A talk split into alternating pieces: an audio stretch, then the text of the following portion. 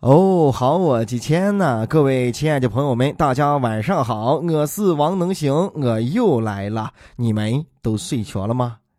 每年的到年底的时候啊，这个商务印书馆啊，就是新华次检那个管官啊，联合一些些这个委员会、那个委员会，要收录一些新的词语，因为时代在发展嘛。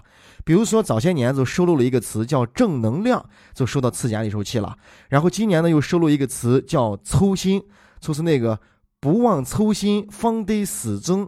那个粗心，不是说了吗？一个伙计啊，要给他的单身朋友说介绍一个人。这个人呢是王府大院的小姐。他朋友一听呢是既兴奋又紧张啊，说我这个身份能配上人那个气味跟人的家境吗？他伙计说那有啥配不上的嘛？那见一面见一面吧。而见面之前呢，收拾的啊，把头发抹的那发油油光愣锃的，弄了个围脖还戴上，穿了个黑风衣，显得很正，是吧？见到他伙计会合之后，他伙计把他一看说。我他妈！我第一次见啊，这这还还要化妆呢。你把你收拾的这么帅，你是害怕人不认得你吗？再说了，你把你收拾的再帅，帅气跟二五八万一样，一会儿不是他还得脱吗？后来他朋友一打听才知道，这个小姐确实是一个小姐，不过这个王府大院是一个洗浴中心的名字。时代在发展，有很多新词被收录了。当然呢，还有一些原来的老词都变了味了啊。刚才说这个词是大家最熟悉的啊，小姐。以前呢，指的可是那大户人家的小姐啊，千金啊。现在你敢把谁叫个什么小姐那，啪一巴掌，你小心骗你脸上。再一个，这个词是千万不敢用轻声叫，不信你试一下，小姐，小姐。还有一个词叫公子啊，这歌以前也是形容一个女生，是吧？气味很君贵，很优雅，很漂亮啊。裴雪公子，香妃公子，对吧？现在你在说公子，哥，我给你要瓶酒呗。哥，你还能喝？哥，我还能喝。哥，我给你唱首歌。哥，你别动手动脚的呗。还有一个词啊，以前很正，现在也被给背弯了，叫同志，是吧？一一握手，同志你好，同志你好。同志，同志，还有一个词呢，现在我感觉也慢慢的在变着味道啊，都快成为一个专指一件事情的词语了，叫记一次。一说这三个词，你的脑海当中首先想到的第一件事是什么事情？哎，都不要控制，有几个纯洁的好少年，哎。但其实呢，在生活里时候，咱们有很多时候都会有记一次嘛。包括咱们从小上学写作文的时候，最常出现的题目就是“我记一次咋咋咋咋咋咋”。能行哥上学的时候啊，就遇到过这个作文题目。那个时候啊，前面题都答的都差不多了，但是时间也剩的不多了。呀，那我写啥呀？看到八百字那个符号在那个“给给”的后头呢，没有办法，怎么才能凑够这八百字呢？挑一件最容易的事情啊，我就写记一次洗衣服。对吧？然后就开始编啊，不是，然后就开始写，而且怎么拿洋剪打，怎么拿水泡，是吧？怎么拿手去搓？写着写着，我突然发现不太对劲。凭我的这个智慧啊，缜密的分析，是吧？我写的这么熟练，这么老练，老师如果批作文的时候发现我不是第一次洗衣服，该怎么办呢？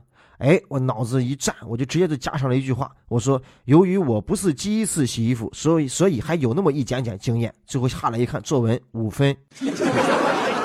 五分是给了八百字凑够了，然后几上还附了四个大字“字意审题”。哎呀，我真是聪明反被聪明误啊！这个卷子完了之后呢，还要拿回去让家长要签字。我及爸爸大笔一挥，又写上了四个大字：“继续努力。”这从小到大呢，我的爸爸跟我的签字永远是这四个字：继续努力啊！册册页本拿回来签字，继续努力啊！卷子拿回来，不管是考六十还是考一百，继续努力，对吧？老师把我的爸爸叫到了这个呃教导室，说，对吧？你娃考试作弊，我爸说继续努力啊！你娃把人娘给打叫了啊！继续努力。哎，这是开玩笑了啊！但是继续努力，在圈子上签字，这是真事。原来我还觉得我爸不认真，是吧？老签这四个字。后来现在长大了，想一想，真的是大智慧啊！你想继续努力，是吧？谁也不得罪，又显得很谦虚，呀，真的是很高明啊！我决定以后给小能行签字，也是这四个字：继续努力。啊，我说这个努力努力，我终于是考上了大学嘛。上大学之后呢，我才第一次吃了肯德基啊。我这在我的印象当中，这是高档级不能再高档级食物了哦。以前在渭南待了那么些年，都没有吃过肯德基。渭南那个时候还没有肯德基呢，啊，凑算是有，那我也吃不起啊。然后大学的时候呢，跟我两个好朋友啊，两个女子娃啊，我们一块去吃这个肯德基。那是我第一次进了肯德基里头，人家两个人呢叫我先占一个错位儿，蘸到味儿包痛坦。人家俩去看啊，要吃啥？我说那行，让人家俩去选要吃什么。其实我坐在这儿心里是很紧张的，毕竟第一次进这么大一个场合，很害怕。然后拿过来的时候呢，我们就一块吃。吃的时候呢，心里也是很紧张的啊，心惊胆战的。这一铺一铺的都不知道是什么东西。但是呢，还要装的比较淡定，是吧？其实紧张的是紧张最后这一步，是吧？那毕竟咱是一个男孩子，对我上了大学了，也慢慢成熟成大人了，对吧？我不能丢面子嘛，我，直接我就举手，服务员，我我想结账。原来是想蹭上一个面子，现在弄进食堂了啊，面子全都没有了，很尴尬的。后来呢，多年之后回想起这一件事情啊，这两个朋友都跟我说，当时呢，我俩是一伙计啊，就估计你孙子没有叠过肯德基，所以才让你先坐到位儿占座位，就避免尴尬。没想到最后你狗熊还是撒了个舌。这大学上一上啊，能行哥都上毕业了。原来还说过嘛，能行哥刚毕业到广东混过那么一阵子，而当期那个单位的领导啊、呃同事啊，就组织了一桌饭，要迎接我们这几个从全国各地刚去的这个新员工。一个刚从大学毕业的一个孩子，是吧？见这种场面，那可真是第一次啊，算是大场面了。光你面前摆个那盘盘碗碗、罐罐、学学块块，你根本都分不清是弄啥的，样数太多呀。服务员就开始给每一个人都倒水啊，倒水。倒完水之后呢，人在那很尴尬又很紧张。你也知道，一紧张呢，手上就有小动作。现在是抽烟呀、喝水啊，能看出一个人的紧张。那我就把那水喝了一口，搁到味儿。刚搁到味儿，我发现所有的人开始拿着筷子。在那个水杯子里时候，开始涮筷子，涮完筷子又涮学学，涮完学学又倒到盘子里时候，再把盘子的水往那个垃圾桶一倒。我石头哥，我刚喝了一口啊。我再一看旁边新应聘来的这几个人，也不是广东的人啊，这新同事，人家也拿着那个在那涮快快涮学学。我心里想，这狗屎几个还真他妈是灵，跟着学。所以这给我以后啊留下了一个很深刻的经验啊，就是你不会的时候，先看别人怎么做，你再跟着模仿，就不会错。不要着急忙慌吃手，那样就会很容易尴尬，对吧？但是你肯定有一个疑问啊，你看别人兄弟朋友谈恋爱谈这么多年，结婚的结婚，为什么你还是个单身？哎呀，这个问题我解解答不了啊。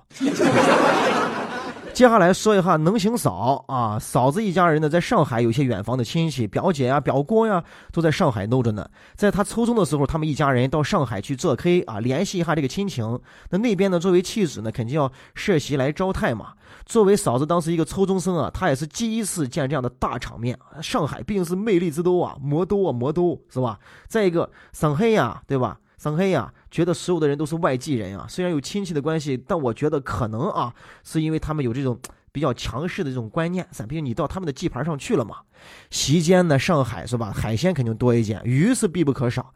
然后嫂子呢，当时就吃鱼，吃鱼啊吃，正吃着呢，然后他的表姐从桌子的对岸绕了大半个桌子，哎，到这个嫂子的耳边悄悄的说了一句话。这句话啊，让嫂子的心灵受到了深深的伤害。